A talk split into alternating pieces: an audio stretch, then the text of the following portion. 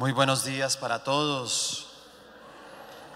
Bueno, qué, qué bendición poder estar acá nuevamente en casita, compartiendo con ustedes.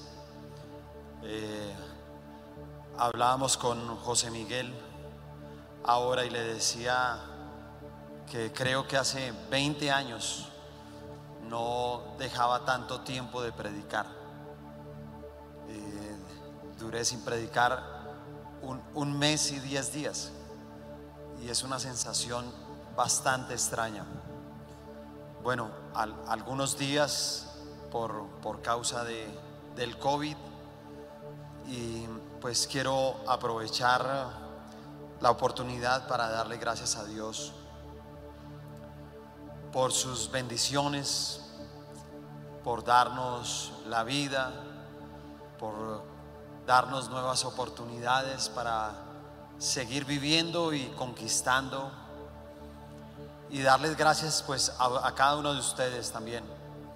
Gracias por sus oraciones porque no, no sé cómo explicarlo, pero en esos momentos de dificultad eh, me contaba mi esposa que activaban tiempos de intercesión, de oración.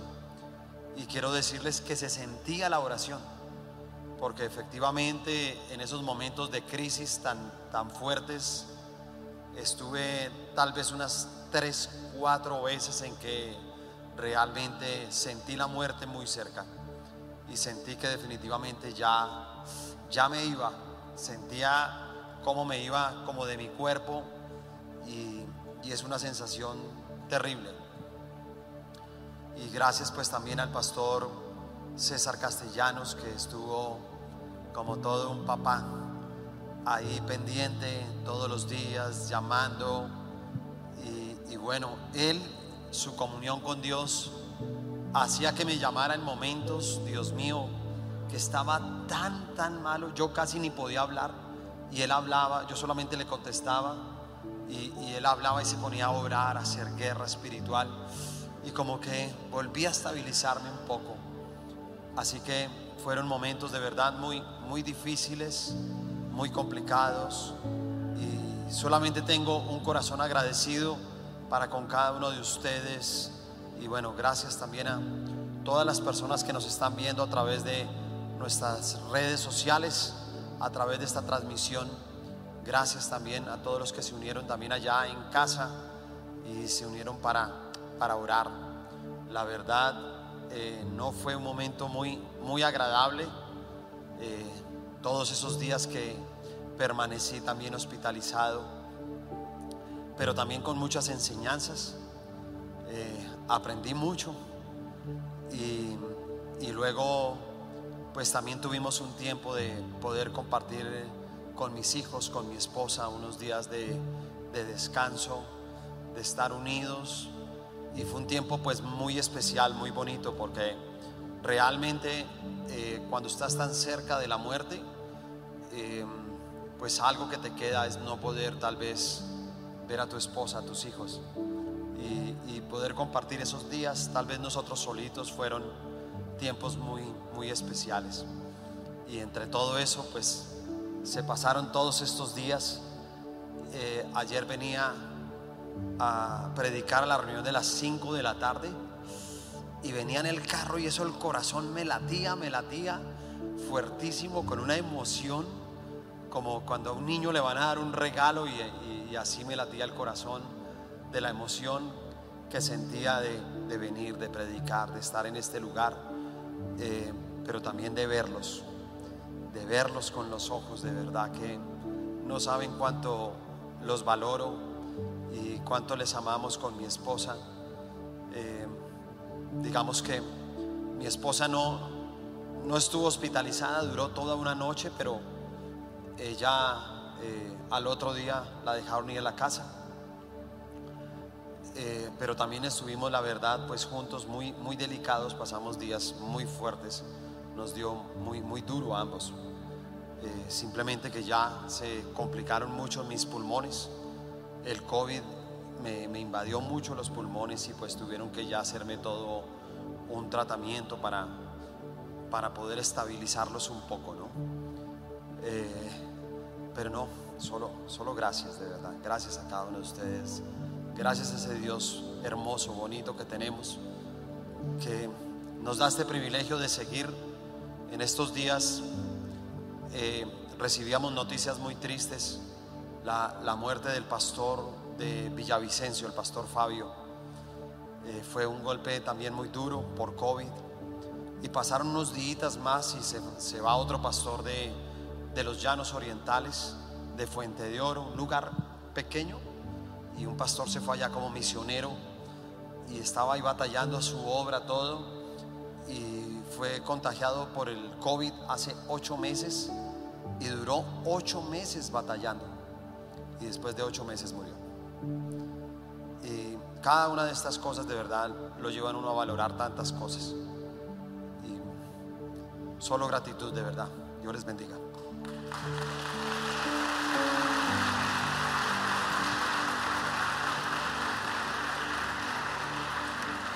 Vamos a orar. Señor, hoy nos presentamos delante de ti. Y así como ahora lo decía, y tal vez aquí lo he enseñado muchas veces, todos los días me levanto de la cama y cuando mis pies tocan el piso, te doy gracias por darme un día más de vida.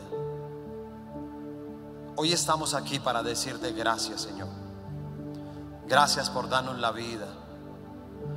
Gracias por permitirnos a cada uno de nosotros seguir predicando, trabajando, estudiando, por permitirnos seguir compartiendo con nuestra familia, nuestros hijos, nuestros padres, nuestros hermanos.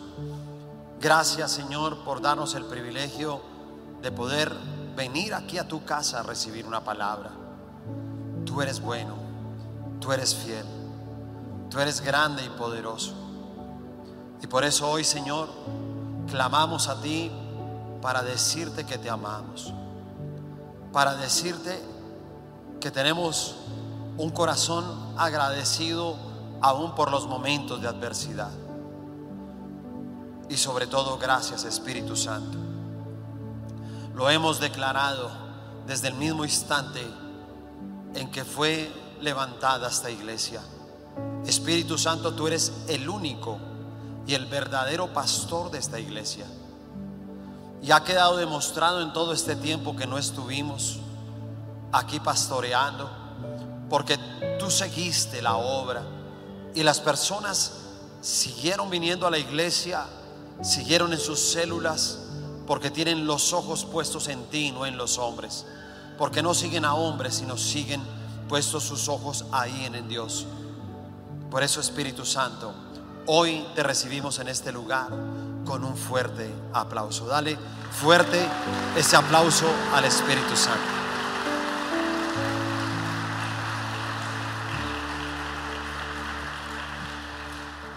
Bueno, en esta mañana voy a, compartir un tema que tiene como título Vístete a la moda. Colosenses capítulo 3. Vamos a, a leer del versículo 12 al 14.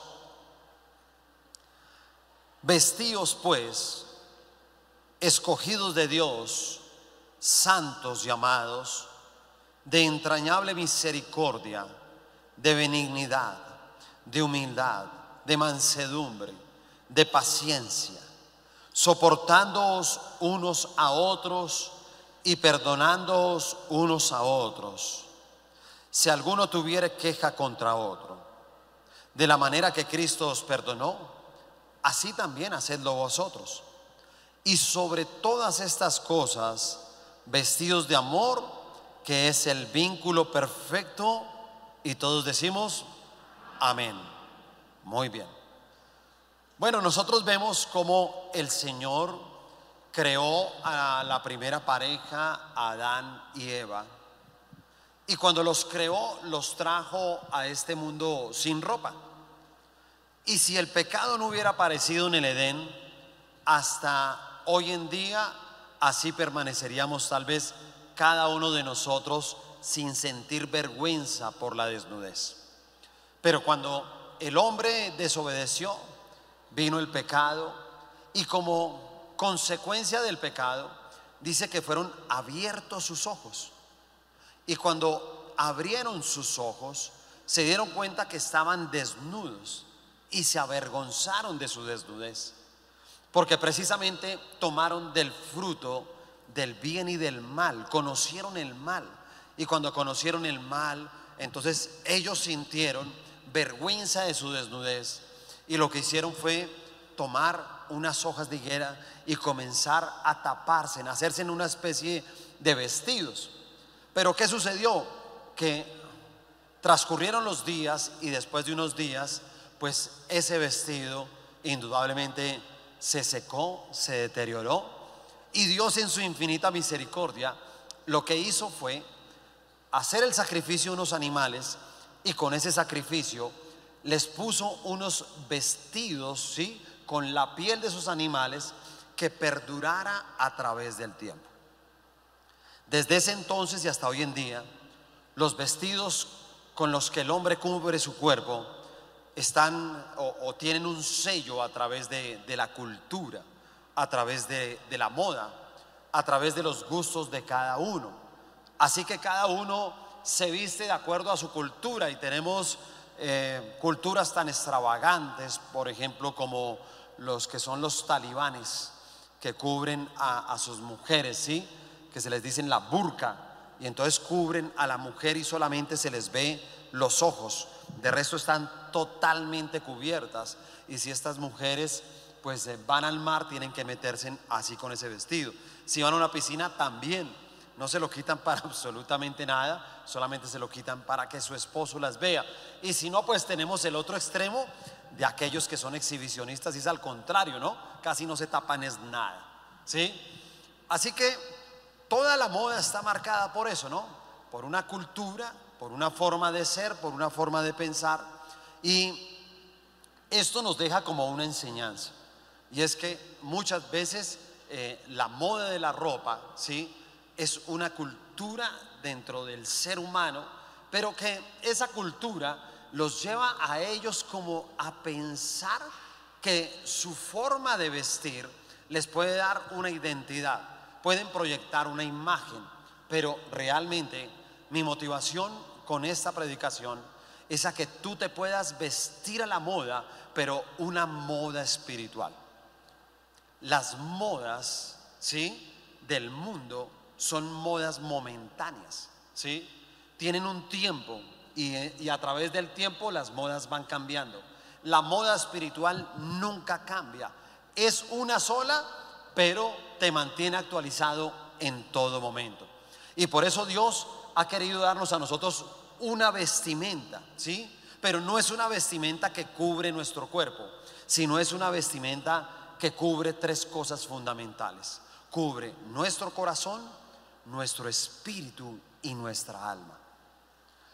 Ojo con esto, porque escúchame, cuando una persona no tiene una vestidura espiritual, queda muy vulnerable su corazón.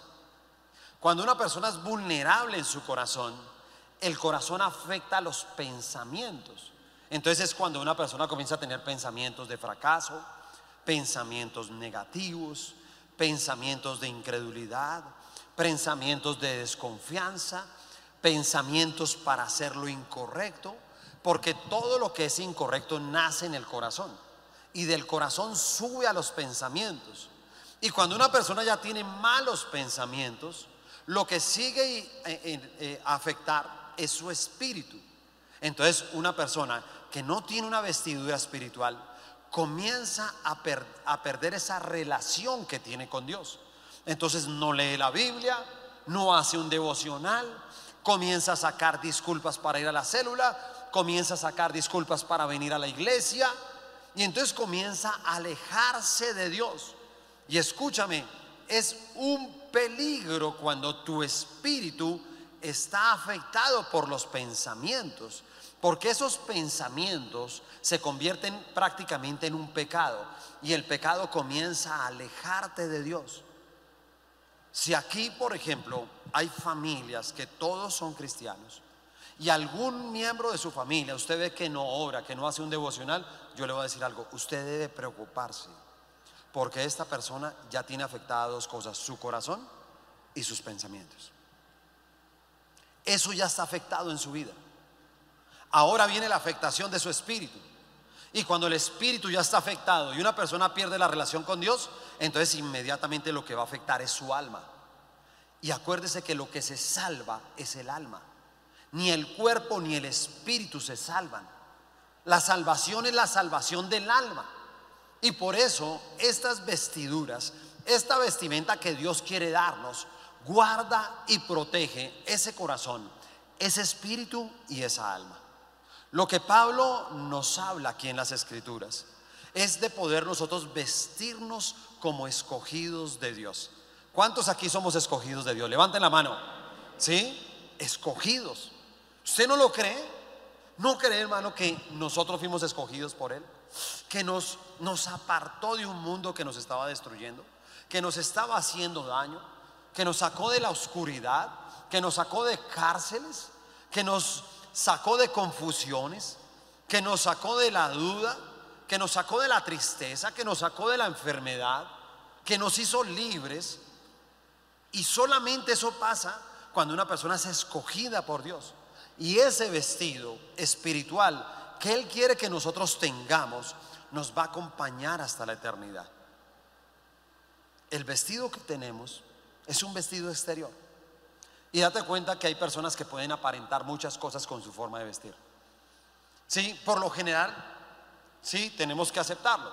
Pero muchos a través de la manera de vestir quieren aparentar cosas. Entonces, listo, quiero aparentar esto, quiero verme de esta manera, quiero tener esta imagen. Pero escúchame, hay una imagen que nosotros debemos de tener y es la imagen correcta que Dios quiere proyectar en nosotros aquí en la tierra. Y eso solamente se puede hacer cuando nosotros tenemos esa vestidura correcta, cuando estamos vestidos a la moda de Dios, no a la moda del mundo. Y por eso quiero hablar y compartir con ustedes acá algunos vestidos que nosotros debemos de tener y que son los que nos enseña Pablo en su escritura. El primer vestido es el vestido de la santidad. Dice el versículo 12, vestidos pues como escogidos de Dios. ¿Cómo tenemos que vestirnos? Como escogidos de Dios. Ahora vamos a leer el versículo 5 al 11. Haced morir pues lo terrenal en vosotros, fornicación, impureza, pasiones desordenadas, malos deseos y avaricia, que es idolatría. Cosas por las cuales la ira de Dios viene sobre los hijos de desobediencia, en las cuales vosotros también anduvisteis en otro tiempo cuando vivíais en ellas. Pero ahora dejad también vosotros todas estas cosas. Ira, enojo, malicia, blasfemia, palabras deshonestas de vuestra boca.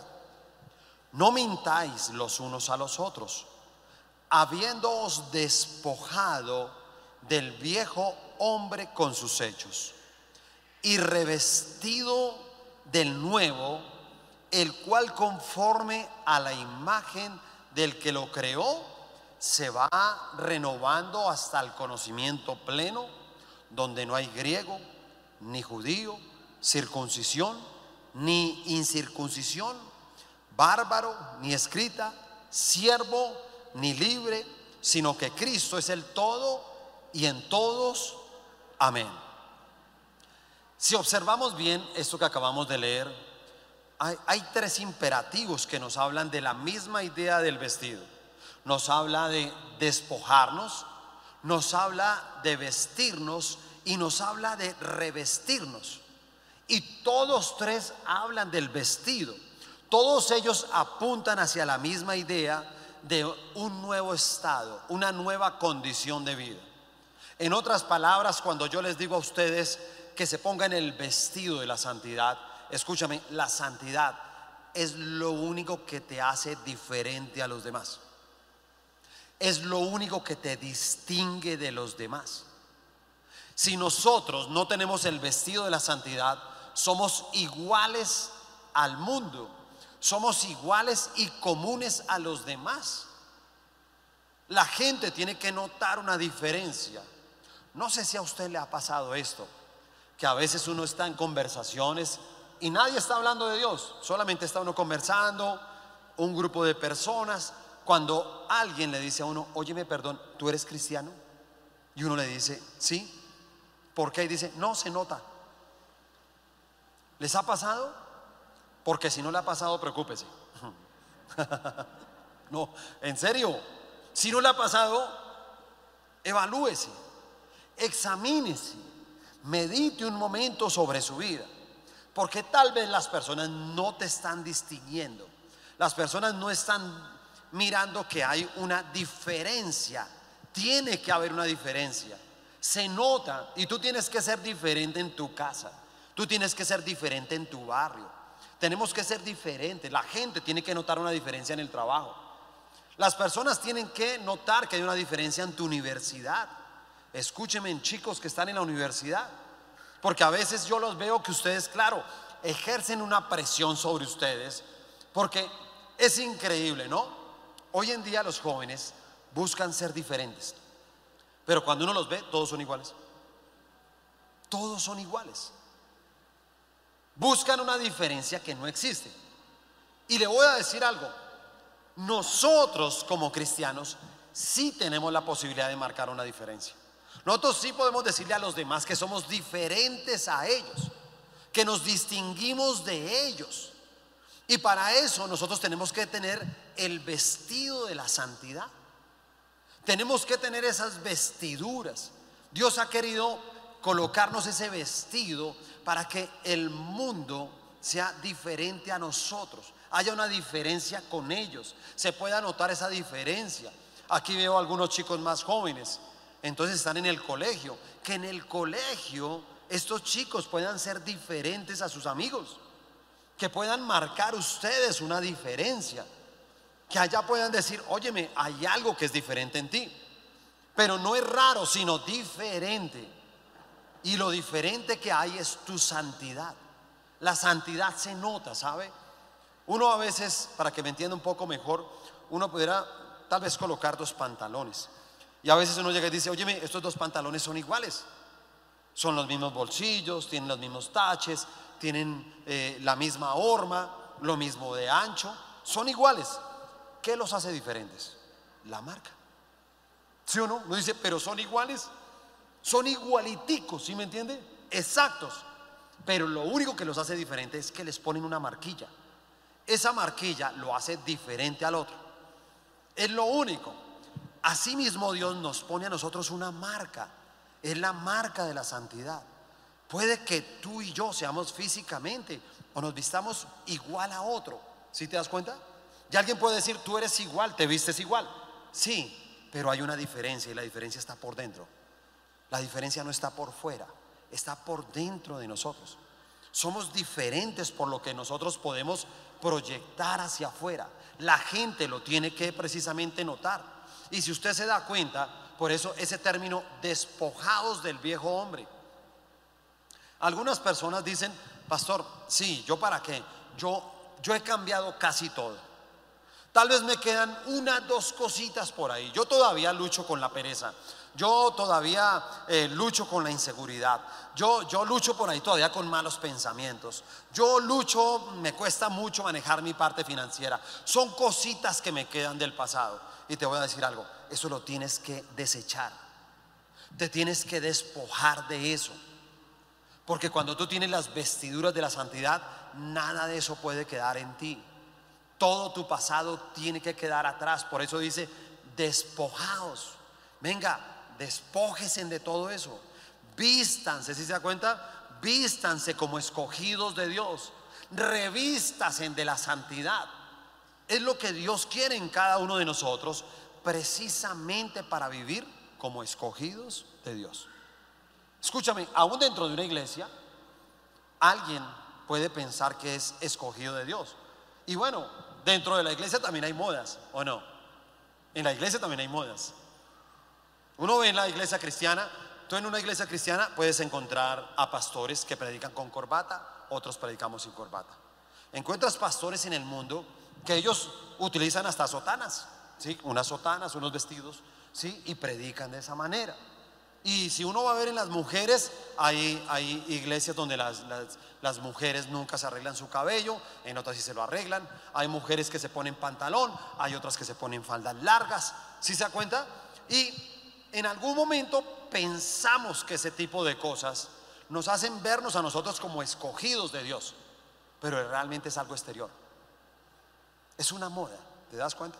Es una moda, es un estilo de pensar es un estilo de cultura, pero el vestido espiritual permanece para siempre.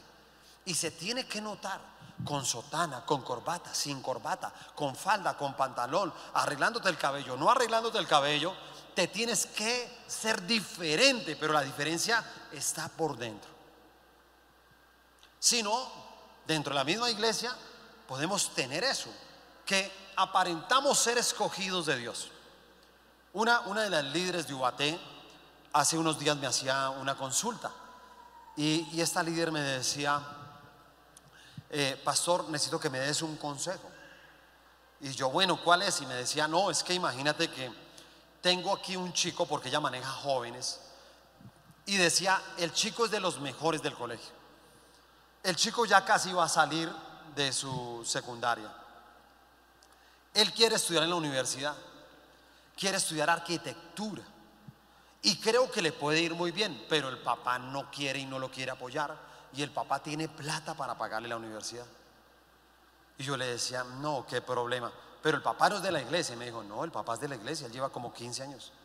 Entonces le dije, no, pero ¿cómo así? Me dijo, no, pero es que ese no es el consejo. El consejo es que yo ya hablé con el papá y he tratado de motivarlo, pero el papá me dice que no, que él tiene sus negocios, él tiene unos camiones, tiene unos buses y que para qué él va a ir a perder el tiempo en una universidad, que sigan el negocio de la familia.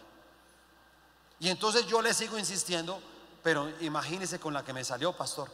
Me dice que si yo le muestro en la Biblia un versículo que diga que debe mandar al hijo a la universidad, él lo manda, pero hasta que yo se lo muestre. Entonces me decía, entonces yo qué hago? Y le dije, no, mira, pues versículo de la Biblia que lo mande a la universidad no hay. Pero entonces, dile que sí le puedes contar una historia. Cuando le cuentes la historia, dile, mira, te voy a contar una historia, pero esta historia que te voy a contar la anulo en el nombre de Jesús. Y simplemente es, te voy a contar la historia de que tu hijo de pronto siga en los negocios de la familia. Pero en esos negocios de la familia conoció a una mala amistad y esa mala amistad lo condujo a las drogas y resultó gustándole el bazuco. Y entonces tu hijo después comienza a consumir bazuco y llega a la casa todo drogado. Entonces usted le exige, le dice, mira, le va a dar un favor, me deja las drogas. Entonces tu hijo dice, si usted me muestra un versículo de la Biblia que diga que tengo que dejar el bazuco, yo lo dejo. De resto no. Y entonces él tendrá que encontrar el versículo, a ver si existe. Porque no lo va a encontrar. Porque estas cosas se disciernen ¿dónde? En el espíritu. La única manera de discernir es cuando tú tienes la vestidura de la santidad. ¿Te das cuenta? Porque eso te distingue. Y puedes saber qué es lo mejor inclusive para el uno y para el otro. Y sabes que también tiene límites en las decisiones de otras personas, incluyendo las de tus hijos. Pero que todas ellas verdaderamente sean tomadas como alguien que ha sido escogido por Dios. Amén. Muy bien. El segundo vestido es el vestido de la identidad. De la identidad. Muy importante recordar lo que hemos aprendido. Cómo hay vestiduras del mundo y cómo hay una moda de la cual nosotros debemos de vestirnos y es una moda espiritual. Son unos vestidos que Dios ha creado, pero escúcheme, no los creó para cualquiera, sino solamente para sus escogidos. Y esos vestidos lo que hacen es que van a guardar, van a proteger. ¿Qué hace la ropa? De todas maneras, sí tenemos que ser conscientes. ¿Qué hace la ropa? La ropa nos guarda del frío, ¿cierto? Nos protege y pues nos guarda de eso que se convirtió en una vergüenza después del pecado.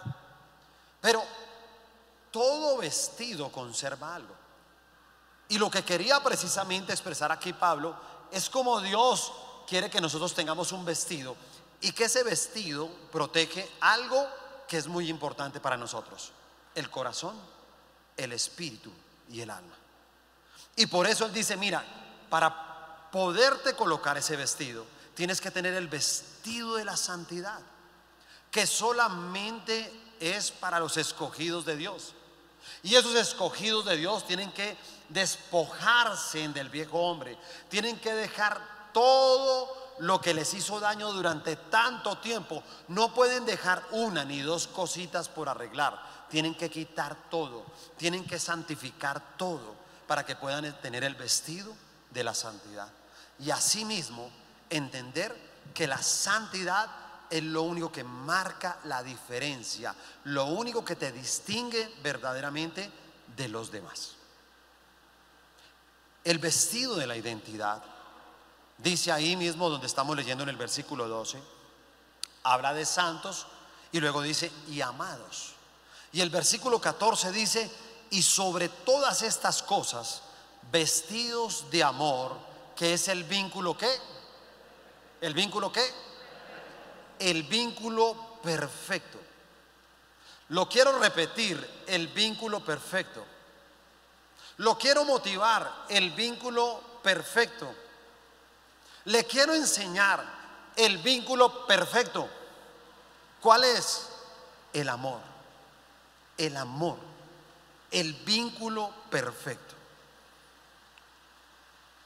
Cuando nosotros hablamos que nos podamos vestir de identidad, lo único que nos puede dar identidad a nosotros es el amor.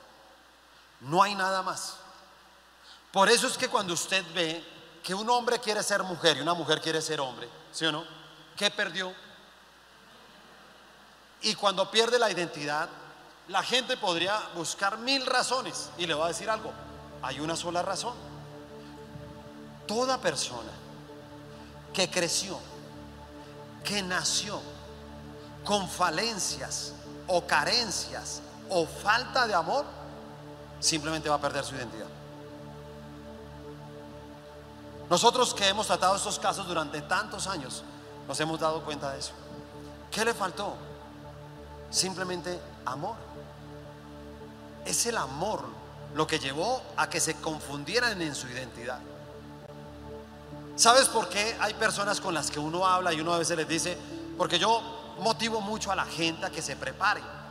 Y escúchame, yo le digo a la gente que se prepare, pero mi motivación no es solamente para que gane dinero. Yo siempre motivo a la gente que estudie. Le digo, estudia. Y entonces la gente, no, es que eso no da plata. Yo le digo, es que no es para plata. Tú no puedes medir todo lo que aprendes en plata. Tú no puedes leer la Biblia solamente para tener plata. Hay gente que sí lo hace para eso. No, si yo leo la Biblia, el Señor me ayuda con el carro, me ayuda y no más. No le predica a nadie, no tiene una vida santa, no, nada. ¿Sí ves? Porque están confundidos no tienen una identidad ni siquiera como cristianos. Pero yo los motivo y les digo, a veces están trabajando y digo, oye, ¿por qué no estudias algo? No, no tengo por internet, hermano, estudiate por internet. Le sacas un tiempito todos los días, dos horitas, en la noche, haces un esfuercito, sacas adelante, hermano. Tienes más conocimiento, estás mejor preparado.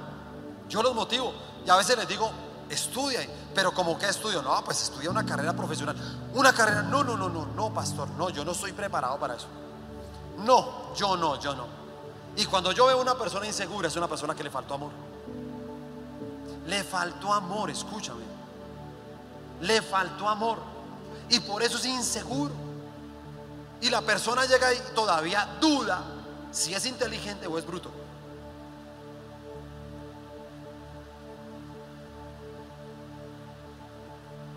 siendo hijos de Dios. Entonces uno llega y dice, ¿Cuántos somos escogidos de Dios? Amén. Dios hizo escogidos de Dios brutos, ignorantes, que no pueden conquistar, que no pueden aprender. Mentiras de Satanás.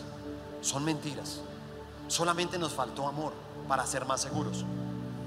Yo pude experimentarlo inclusive en mi vida cristiana. Solamente algo me marcó en segundo de primaria para simplemente creer en mi mente. Alguien dañó mi corazón, de mi corazón subieron pensamientos. Sí, porque en mi corazón una profesora me dijo, usted es bruto, usted es como las mulas. Uno le enseña algo y usted coge para el otro lado. Y durante un año me dijo que era bruto. Ella dañó mi corazón. Yo comencé a tener pensamientos de que eso era verdad. Y duré siendo un pésimo estudiante. Hasta que conocí al Señor Jesucristo a los 29 años de edad. Todos los años los pasé por la misericordia de Dios. Tengo que aceptarlo. Estuve en la universidad y me gradué y este es el momento en que no sé cómo lo hice. Pero siempre fui de los peores. Y siempre que me hablaban de una carrera profesional, yo decía, no, yo no puedo eso. Yo no tengo capacidades para eso. Cuando conocí al Señor Jesús y comenzó lo que hoy en día es capacitación destino, simplemente en mi reencuentro yo recibí el amor de Dios. Recibí ese amor de papá. Por eso es Padre, Hijo y Espíritu Santo. Porque nosotros tenemos que recibir el amor de papá Dios. Y ese amor de Padre te llena. Te llena todo. Y comienzas a sentir ese amor que nadie te dio. Ese amor que tal vez no, no te lo dieron cuando eras niño, cuando eras joven. Ese amor que te faltó, ese amor que no te dio tu pareja, o no te dieron tus hijos, o no te dieron tus padres, no te dieron tus amigos. Toda esa ausencia de amor que te convirtió en una persona insegura, te lo da Dios. Y cuando tú sientes el amor de Dios, te comienzas a sentir acompañado y te comienzas a sentir amado, te comienzas a sentir reconocido. Y yo comencé en ese momento a ser de los mejores estudiantes de lo que hoy en día es capacitación destino. Y luego de eso comencé a entrar en la política, entonces comencé a estudiar, comencé a hacer diplomados, comencé a ser de los mejores. Luego hice una carrera tecnóloga en gobierno local, comencé a ser de los mejores. Luego hace poco terminé mi carrera, terminé con un promedio de 4 o 5 mi carrera. Pero alguien me dijo que yo era bruto. Alguien dañó mi corazón. Y como yo no tenía una vestidura espiritual, yo lo creí.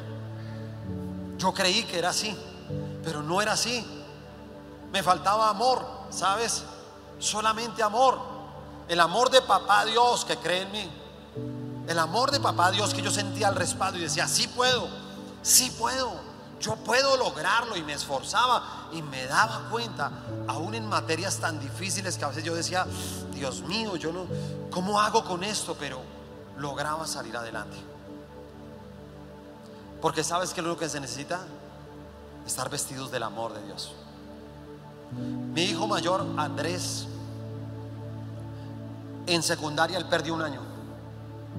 Y cuando perdió el año, eh, habló con nosotros y dijo, no, papi, mire, yo, no, pues sí, papá, mamá, lo siento, perdónenme, yo sé el esfuerzo que ustedes hicieron, todo un año económicamente para pagarme la pensión, libros, uniformes, todo, pero no, pues perdónenme, ni yo el otro año me voy a esforzar. El otro año voy a hacer todo lo posible. Yo le dije, mira, hijo, la verdad, si tú nos vas a pedir perdón, nosotros tendríamos que hacer lo mismo contigo. Perdónanos. Y perdónanos porque sabes que nosotros te dejamos solo. Nosotros simplemente aceptamos la teoría de alguien que nos dice que hay un momento en que los hijos ya son grandes y que ellos deben de salir solos adelante. Eso es mentira, hijo. Perdónanos porque nos llegó el primer boletín del primer eh, bimestre y cuando te fue mal nosotros no hicimos nada más que decirte que te esforzaras. Y te dimos, ojo, ojo con eso. Póngase a estudiar, pilas con las tareas, pilas con, con los parciales, pilas con los exámenes. Fue lo único que te dijimos, pero nunca te acompañamos. Nunca te acompañé a hacer las tareas que necesitabas para subir precisamente el promedio. Nunca estuve pendiente de conseguir un amigo, un profesor, alguien que nos ayudara para que tú pudieras pasar esos exámenes. Y la verdad nosotros también fallamos, hijo. Pero hacemos un compromiso con tu mamá, que el próximo año vamos a estar contigo. Tú no vas a estar solo. Y te voy a decir algo, tú no perdiste un año, todos perdimos un año, nosotros también, pero lo vamos a lograr juntos. Y efectivamente el otro año lo acompañamos y comenzamos a estar con él. Y sabes, a partir de ese momento nunca más perdió un año. Pasó ya toda su secundaria bien. Pero entendimos que el amor es fundamental. Cuando el amor está ahí, tú encuentras tus fortalezas y te das cuenta que puedes alcanzar cosas maravillosas.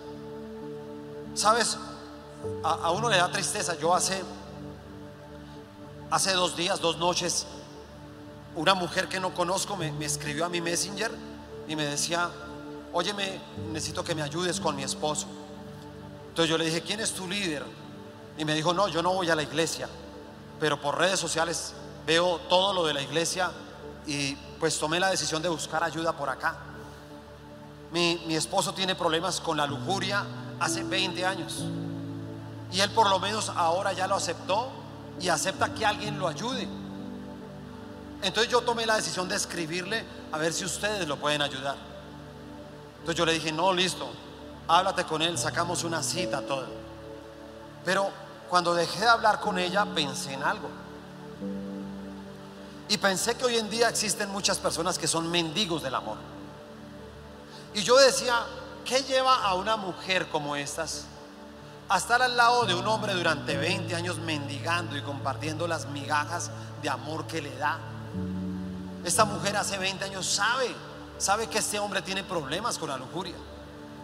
Sin embargo, lo ha aceptado así, porque mendiga amor, que le den algo, no importa, así sean las migajas, cualquier miseria, pero ya no es capaz de irse de su lado. Y no se va de su lado porque le faltó amor.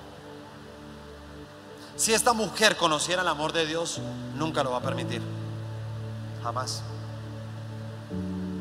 Jamás lo va a permitir. Por eso hay hombres y mujeres mendigando amor. Al lado de personas que les hacen daño, hermano.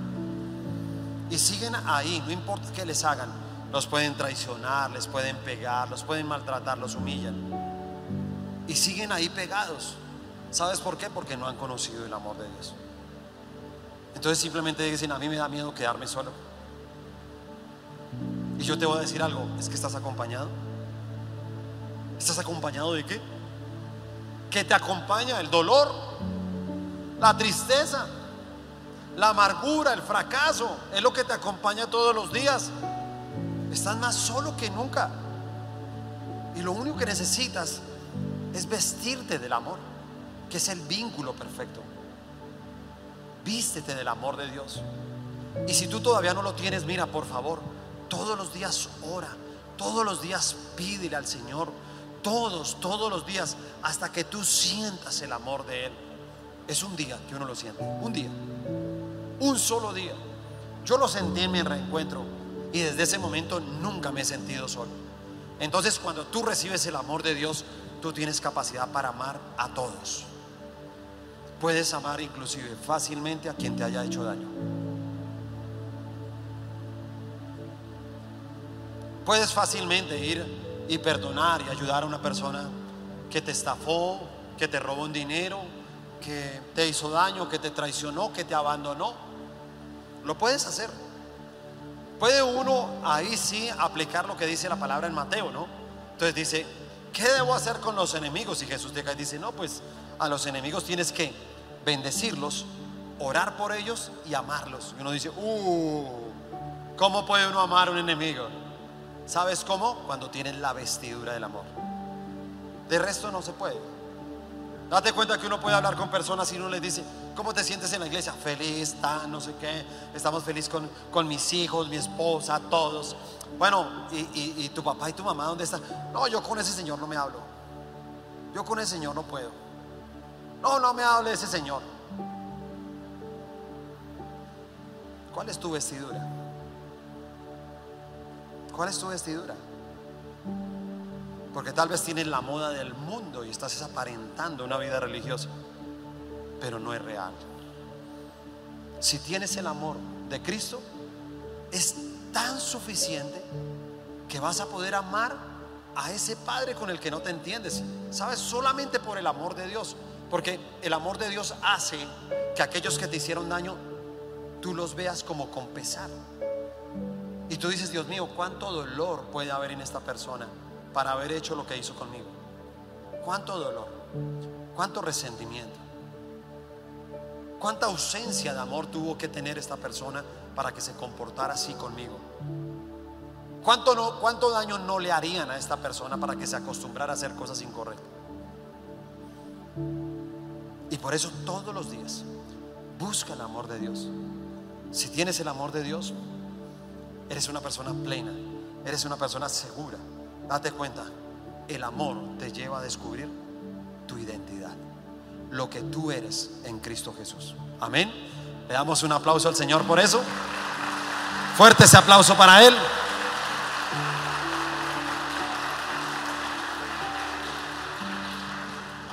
Y por último, el vestido de la compasión. ¿Cuál es el primero? Me extraña porque usted ya desayunaron. A los de las 7 de la mañana sí, porque ellos muchos se vienen sin desayuno. ¿El primero cuál es? Muy bien, el vestido de la santidad. El segundo, el vestido del amor. Y el tercero, el vestido de la compasión. Dice ahí en ese mismo versículo 12, de entrañable misericordia. La traducción de esta palabra uno podría decir, compasión sentida profundamente en las entrañas. ¿Qué dice Filipenses 1.8? Porque Dios me es testigo de cómo os amó a todos vosotros con el entrañable amor de Jesucristo. Escúchame, entrañable. ¿Sabes qué es compasión? Compasión es algo que sale de las entrañas. Tiene que salir de lo profundo. Por eso son vestidos interiores. ¿Te das cuenta cada uno de ellos dónde están? Están en tu interior. La santidad está en tu interior. El amor está dentro de nosotros. Si, si uno tiene el vestido del amor, ¿qué queda frágil? El corazón. Cuando el corazón es frágil, ya desconfía uno de todo el mundo. ¿O no? Uno desconfía de todo el mundo. La única forma en que una persona deja de diezmar es porque duda. Pero ¿dónde está la duda? En el corazón. Alguien lo dañó, alguien lo engañó, alguien lo estafó, alguien le mintió dañó su corazón. Su corazón dañó sus pensamientos.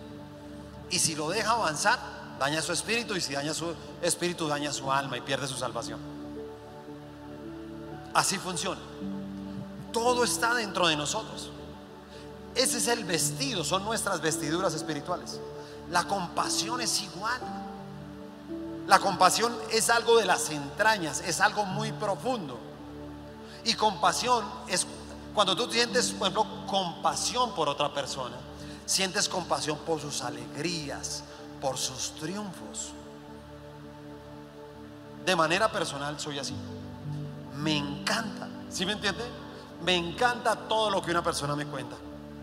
Pastor, es que imagínese que ayer en la empresa me dieron un ascenso. Y yo de verdad, uy, no, hermano, qué bendición. Te felicito. De mis entrañas sale esa felicidad. Pastor, que si nos unge el carro, camine.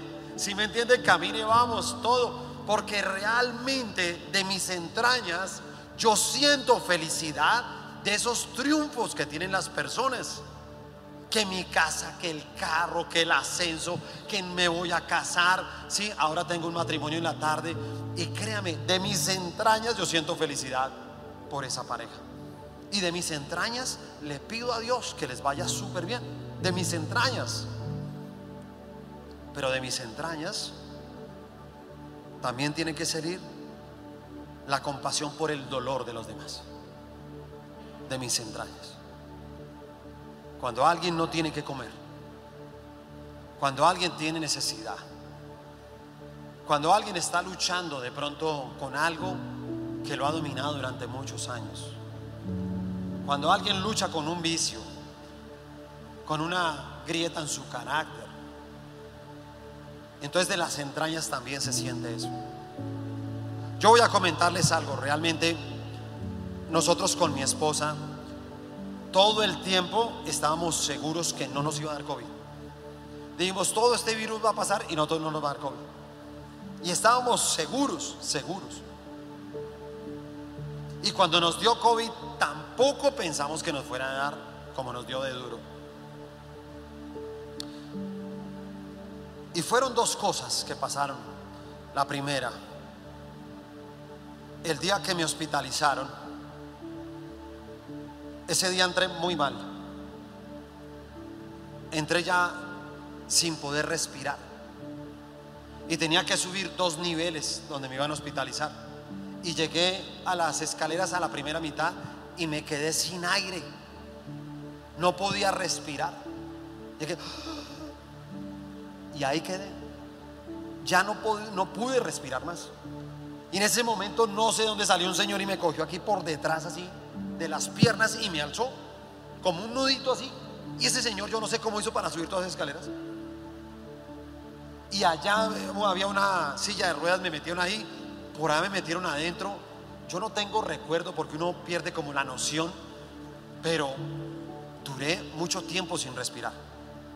Y allá me pusieron los aparatos todo y comencé como a estabilizarme.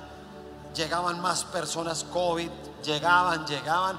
Llegaron como 15 personas a través del tiempo que estaba ahí. Y sabe, iban entrando y entonces algunos estaban, que el examen, que esto, a las 4 o 5 horas comenzaron a irse uno por uno. Algunos de ellos tenían problemas de morbilidad, de esos que dicen que es grave para el COVID. Pero ellos se iban y entonces yo le dije, oye, ¿será que yo también voy para la casa? Y me dijo, no señor, a usted toca hospitalizarlo. Sus pulmones están bien afectados por el COVID. No, no, usted se queda acá de una vez le digo. El problema es que no tenemos camas. Y la verdad, toca esperar que en Bogotá desocupen una cama para que usted, de resto va a estar aquí en observación el tiempo que sea. Puede, pueden ser días, puede ser una semana, porque depende de que desocupen una cama. Yo le dije, bueno, la gente seguía yéndose. Habían dos señoras que llegaron tan mal y una se retorcía del dolor, del dolor, y la otra era todo el tiempo. Y entonces yo vi como tanta angustia en las dos. Yo estaba un poco más estable y les dije, mira, yo soy pastor. Ustedes me permiten hacer una oración por ustedes. Me dijeron, sí, claro. Y yo hice la oración por ellas y se fueron para la casa.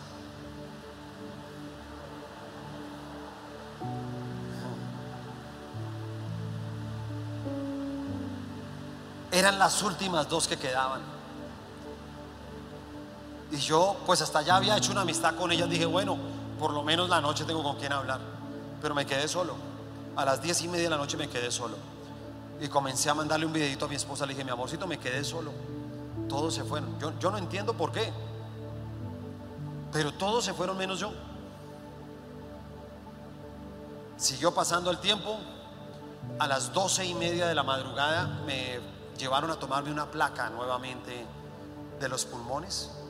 Y cuando me iban llevando así en la camilla, entonces la que me iba llevando en la camilla me dijo, oye, te tengo una buena noticia. Le dije, sí, cuéntame. Me dijo, imagínate que acabaron de desocupar una cama. Y la pedimos para ti, porque como no hay nadie más.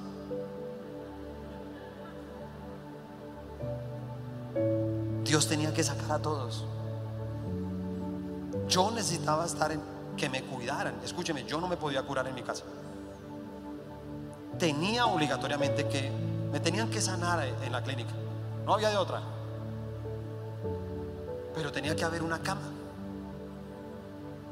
Y la cama tenía que tener oxígeno. Y entonces pude sentir el amor de papá Dios. Porque en un momento yo decía, pero ¿cómo así que todos se van? Como que hay un mundo de gente orando por mí, yo no me voy. Yo quiero irme para mi casa. Pero Dios sabía que tenía que estar ahí para sanarme, ¿sí me entiendes? Para sanarme. Entonces, lo segundo que quisiera yo enseñarles es que tal vez todo este tiempo, claro, han sido meses orando por las personas que tienen COVID. Y yo pienso todas las cosas malas que yo tuve que vivir desde niño. Todas. Y cuando viene lo del COVID de esa manera, yo pude entender algo. Dios lo permitió. Y Dios lo permitió para que de mis entrañas yo pueda comprender lo que siente cada persona en su casa y en un hospital. Yo antes pasaba aquí por el hospital de Zipaquirá, yo decía, ¿cómo será adentro? ¿Cómo le tocará a esa gente? Y yo hacía una oración y podía sentir, claro, algo de compasión, pero ahora sale de mis entrañas. Pude entender por qué Dios lo permitió. Porque de las entrañas tiene que salir eso, hermano, para poder comprender a todas las personas que están padeciendo por ese momento tan difícil tanto en el hospital como en casa. Porque en casa pasamos unos días con mi esposa, los dos re malos, re malos, ¿me entiendes? Y la verdad, no sabíamos ni siquiera porque eso era un par de enfermos cuidándose el uno al otro. Entonces el uno decía, amor, pásame allá, el otro, listo, yo ya voy. Ah, ah", ¿Sí me entiende? Así era. Y yo decía, Dios tan bonito porque de todas maneras permitió que estuviéramos juntos, acompañándonos ahí. A mi hijo Sergio también le dio, pero un chico joven lleno de vitalidad, pues no le dio tan fuerte. Pero con mi esposa estuvo complicado el tema. Así que date cuenta todo lo que Dios permite. Pero ¿sabes para qué? Para ponerte más vestiduras. Tienes que pedirle a Dios la vestidura de la compasión. Y cuando alguien de tu célula, de tu familia, alcance un logro, por favor, alégrate con él. No sientas envidia. Eso no está bien. No permitas eso en tu corazón. Alguien dañó tu corazón, pero no lo permitas. Vístete del amor de Dios para que puedas disfrutar lo que, los, los que otros consiguen. Tal vez tú no lo tengas, no importa. Dios tiene para ti algo maravilloso. En algún momento de tu vida vas a experimentar todas las bendiciones del Señor. Pero para eso tienes que estar vestido de amor y vestido de esa compasión para que sientas el dolor de otro y asimismo podamos compartir su palabra a todos los que lo necesitan. ¿Qué tal si te colocas de pie y oramos?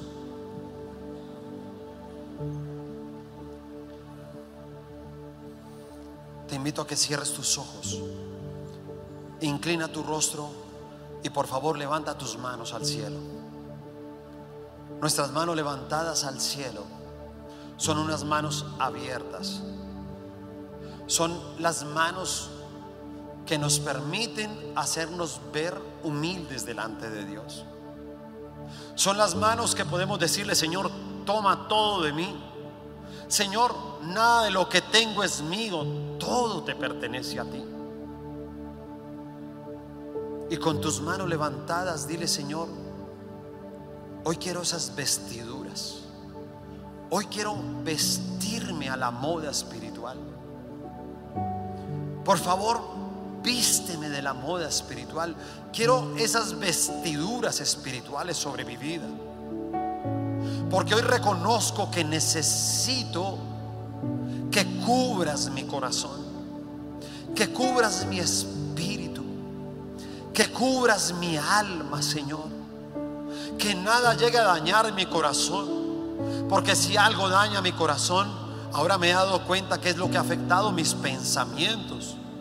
Ahora entiendo por qué tengo pensamientos negativos, pensamientos de incredulidad, pensamientos de maldad, pensamientos de inmoralidad. Ahora entiendo que algo y alguien dañó mi corazón. Y ahora estoy en peligro de perder mi relación contigo. Y si pierdo mi relación contigo, pierdo mi espíritu. Y si pierdo mi espíritu, pierdo mi alma y pierdo mi salvación. Por eso, Señor, quiero recibir las vestiduras espirituales.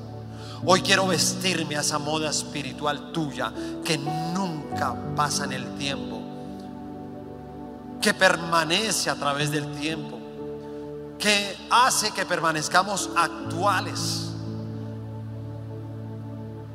Señor, danos hoy el vestido de la santidad. Queremos vernos diferentes. Queremos marcar una diferencia en una sociedad. Una sociedad que busca diferencias pero que no las encuentra en nada. En, ningún vicio, ni en alcohol, ni en fiestas, ni en modas, ni en el dinero, ni en la fama pero Señor, tú nos das la oportunidad de tener estas vestiduras blancas que son la santidad, que representan la santidad. Esto que nos distingue de los demás. Esto que nos ayuda a despojarnos precisamente de todo aquello, Señor, que pertenece al viejo hombre. Si hay algo del viejo hombre, por favor, déjalo ya en este lugar. Dile, Señor, hoy me despojo del viejo hombre. Hoy me revisto del nuevo. Hoy me pongo las vestiduras de la santidad. No voy a permitir que nada ni nadie dañe mi llamado de ser un escogido de Dios. Tú me has escogido para grandes cosas. Y por eso dame la vestidura, esa vestidura del amor. Levanta tus manos. Señor, te pido que en este mismo instante, por favor, trae este lugar. Trae allá en cada lugar donde nos están viendo. No importa en qué país, en qué ciudad. No importa qué tan lejos estés. Allá en tu casa. Levanta tus manos en el trabajo donde estés escuchando esta palabra. Levanta tus manos y recibe la vestidura del amor. Recibe el amor de papá. Ese papá que te ama ese papá que entregó a su Hijo, al Señor Jesucristo, para nuestra salvación. Ese papá que entregó a su Hijo, al Señor Jesucristo, para que Él llevara todo el dolor, la vergüenza. Ese Jesús que cuando arrancaron sus barbas, le deformaron su rostro, porque Satanás también quería que la gente no pudiera identificar a Jesús que la gente no reconociera su rostro. Satanás ha querido que no te reconozcan. Y por eso te has convertido en un mendigo del amor. Por eso tienes temor de trabajar, de emprender. Por eso hay miedos dentro de ti. Pero escúchame, esa no es la identidad tuya. Dios te ha creado para grandes cosas. Y solamente necesitas el amor de Él. Si tú recibes el amor de Él, vas a amar inclusive a los que te hicieron daño. Y vas a poder llevarlos a ellos a que experimenten el amor de Dios. Y sus vidas van a cambiar. Sus vidas van a ser transformadas. Y Señor, danos el vestido de la compasión. Que de nuestras entrañas, Señor, salgan los triunfos, los logros de los demás, de quienes nos rodean pero que de nuestras entrañas salga el dolor, el sufrimiento, la angustia que tienen personas que están pasando por la adversidad. Permítenos ser compasivos con ellos, llevarles el mensaje, predicarles la palabra, que ellos puedan ser libres. Hoy te lo pedimos, Señor, en el nombre de Jesús. Y ahora, por favor, Permítame saber si alguna persona ha venido por primera vez a este lugar. Si usted nunca antes había venido a este lugar, levante su mano, por favor. ¿Hay alguien? Ok, veo algunas manos levantadas. Voy a pedirle el favor a las personas que levantaron su mano. Pueden colocar su mano ahora en su corazón. Coloquen su mano en su corazón. Cierre sus ojos. Yo los voy a guiar en una oración y ustedes repitan esta oración conmigo. Digan fuertemente, Señor Jesús, por mucho tiempo estuve lejos de ti. sé que soy pecador y te pido que me perdones. Hoy abro las puertas de mi corazón y yo te recibo a ti, Señor Jesús, como mi único y suficiente Salvador. Amén. Abran sus ojos. Esta oración que ustedes acaban de hacer es el comienzo de poder encontrar ese vestido del amor de Cristo. Para nosotros es una alegría que estén acá. Esta es su casa. Nosotros somos su familia y queremos darle la bienvenida a este lugar. Qué bueno que estén acá.